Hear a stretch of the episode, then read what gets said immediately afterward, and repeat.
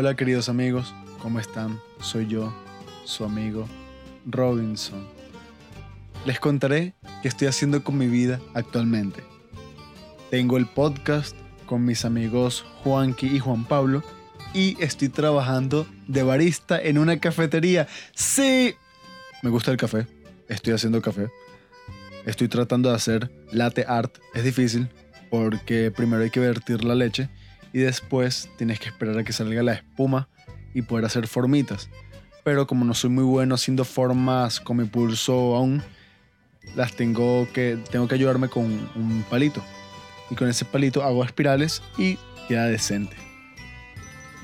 Me gusta mucho esto del barismo porque soy una persona con poca paciencia en cuanto a, ¿cómo decirlo?, lo laboral. Me gusta ver resultados inmediatos, lo cual está mal porque, ajá, tengo un podcast y aquí es muy poco probable ver resultados exitosos inmediatos. Pero en el barismo pones la broma, sacas el café y el café está listo a probar y si no quedó bien haces otro y si no quedó bien haces otro y así vas. Ni siquiera con la cocina, porque con la cocina eso sí puedes durar haciendo que sea un plato, no sé, 20 minutos, media hora, qué sé yo. Pero aquí tú haces un café en menos de un minuto, un café sencillo. Y mm, es raro porque nunca me imaginé que hacer un café sería tan complejo. Eh, me está enseñando el dueño de la cafetería y el barista actual.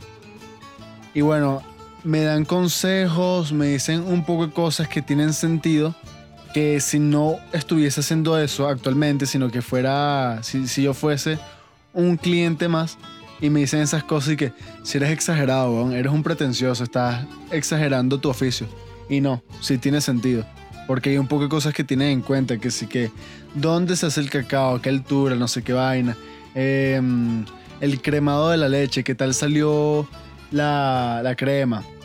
Un poco de cosas que, lo hablan con tanta pasión y le dan tanto sentido a lo que dicen que para mí también tiene sentido. Y bueno, ¿cómo yo obtuve este trabajo? Pasé un día, ah no, mi mamá pasó un día y dejó mi número de teléfono y que, ay, mi hijo está buscando trabajo y tal. Y el día siguiente me llamaron. Yo cumplí años y el día siguiente me llamaron, ey, ey, ey, ven a la cafetería queremos entrevistarte. Y yo dije, sí, tengo trabajo o tendré trabajo.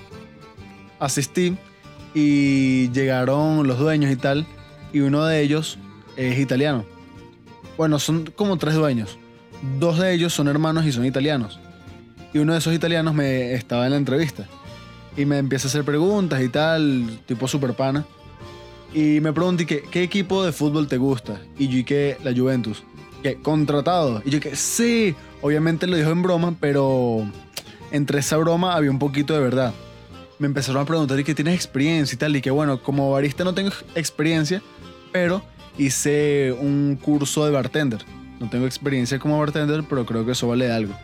Y bueno, me empezaron a hacer preguntas y tal, en qué había trabajado, que les importaba poco, porque lo que les importaba era que yo supiese hacer café, lo cual no era así. O sea, yo sé hacer café en la, no recuerdo cómo se llama, la cafetera italiana, la cafetera de Moca, creo que se llama. Esa cafetera que todo el mundo tiene en sus casas, pues. Pero usar estas máquinas expreso era algo totalmente ajeno a mi forma de hacer café, pues. Y los tipos confiaron en mí, me contrataron y me dieron una oportunidad y tiene, están teniendo la paciencia de enseñarme poco a poco cómo se hace café. Obviamente el más sencillo es el expreso, ya estoy como que yéndome hacia lo más complicado, que son los cafés compuestos por leche también, que cremarla es medio fastidioso porque hay que mm, limpiar la lanceta cada vez que cremas la leche. Estoy hablando con un poco de vainas que probablemente no entiendan, pero es un trabajo en el que hay que ser como muy ordenado y limpio. Porque, por ejemplo, si no limpias esa vaina donde la leche se queda pegada, esa vaina se va, va a oler feo. Va a oler feo y se va a hacer un pegoste todo asqueroso ahí. Y bueno, en este sitio he tenido experiencias súper finas donde llegan los clientes que son como amigos de la casa, amigos de los dueños, me tratan bien, supongo que porque yo los trato bien ellos también, siempre con educación por delante. Y también me llevo bien con la gente que trabaja en el local, los cocineros, la cajera, o sea, con todo el mundo. Me gusta burda este trabajo. Hay una frase que mm, me gusta mucho, que es como que mm, haz que tu presencia no sea inútil. He tenido alrededor de cinco trabajos y este es el primer trabajo en donde me siento una pieza importante del equipo. O sea, siento que soy como parte de la máquina, que va así con las tuercas, todo eso, soy como una parte importante y si me salgo, no es que soy una cabeza de la empresa y si yo me voy o me muero, la vaina se viene abajo, pero me siento como un empleado con cierta importancia también que yo no soy como que prepotente, si a mí me dan una orden y la orden tiene sentido, la hago sin ponerme que, para que no, que lo haga otro, que la dilla. No, lo hago ya mientras tenga sentido, mientras no lo hagan con mala educación, lo hago ya, porque no lo haría. Y bueno, ¿a qué voy con todo esto del café, del barismo, toda la cosa? Quiero recomendarles un documental que vi en Netflix que se llama Café Pendiente. Café Pendiente es una práctica filantrópica, creo que se dice, que inició en Nápoles, en Italia que, por ejemplo, iba un cliente y compraba su café. Y no solo pagaba su café, sino que pagaba dos cafés. Ese segundo café que pagaba era por si alguien que no tuviese dinero y que mire, hay algún café pendiente y que sí, sí, vino un señor amable que pagó por un café. Era como para gente de la calle que no tuviese dinero, pues y como dice una de las cabezas de esta actividad, que, bueno, todo el mundo tiene derecho a vivir estos placeres, a consumir café que le da alegría a la gente. Y viene gente buena a dejar un café pendiente. No solo paga por el suyo, sino por un segundo, un tercer café, para que cuando venga alguien que no tiene cómo pagarlo, pueda consumir también. Entonces en este documental cuentan, hay como varias historias que se cuentan de forma alterna. Una hija de italianos en Nueva York, un chamo rumano de 22 años que estuvo en la cárcel por un delito que no cometió que le dieron una oportunidad y está trabajando como barista y otro tipo en Argentina. Es un documental muy bonito porque uno nunca se espera en oficios como estos, ¿saben? Que el café, hasta el propio, la propia industria del alcohol, qué sé yo, los bartenders. Uno no se espera que cosas como esas sean tan profundas, hayan tantas historias detrás de ese producto, detrás de las personas que son parte de ese oficio, ¿saben? Uno se espera que hayan historias tan conmovedoras y es como todo. Es como la frase de Synecdoche New York que no existen los extras, porque cada uno es el protagonista de su propia historia.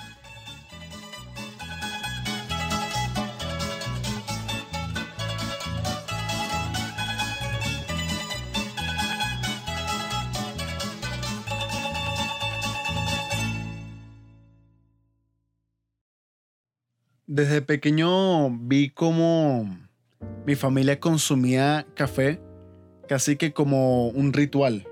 Eh, se reunían, tomaban café mientras hablaban. Era un acto, era como una excusa para compartir. Que, vamos, es como cuando invitas a alguien a tomar un café, vamos a tomarnos un café. O sea, la persona a la que estás invitando a tomarse un café no está obligada a tomarse un café, sino que es como una excusa para entablar conversación, para tener una cita, qué sé yo por lo menos mi mamá tiene la necesidad de tomar café en la mañana y después del almuerzo. Y sin eso ella no puede, no voy a decir vivir, pero sí es como parte importante de su vida. Y así como tomar café es parte importante de su vida, yo creo que el barismo se está convirtiendo parte importante de la mía. Porque de verdad me gusta mucho, no es como un trabajo que hago de mala gana y que, bueno, lo estoy haciendo para esperar el pago. No, me gusta. Me gusta estar en la máquina de expreso, me gusta el resultado inmediato, me gusta la reacción del cliente, me gusta que sean sinceros, que me den críticas constructivas.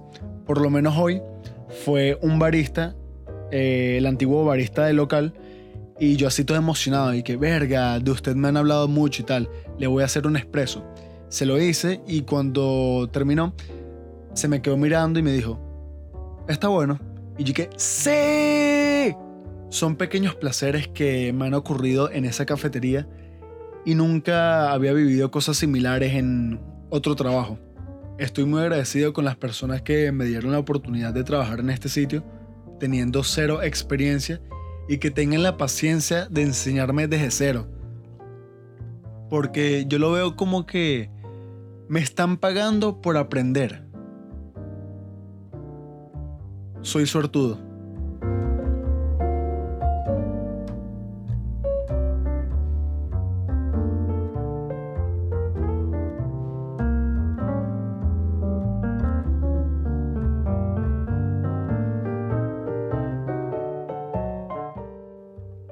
Espero que el café siga siendo parte importante de mi vida. Así como sé que es parte importante de la vida de muchas personas. Y a pesar que ser barista no es mi sueño de vida,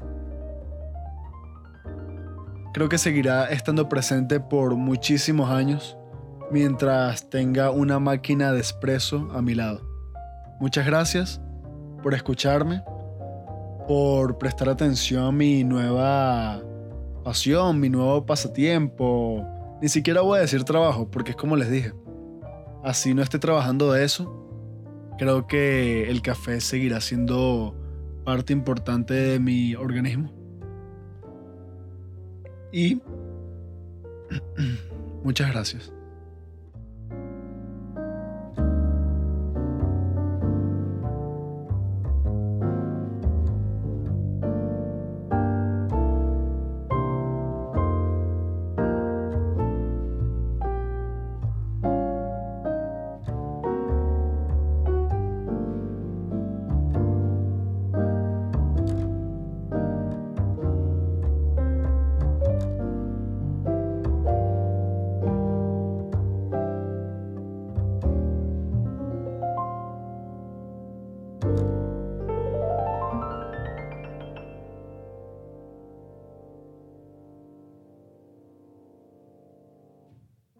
Gracias por escuchar Los Padres del Cine.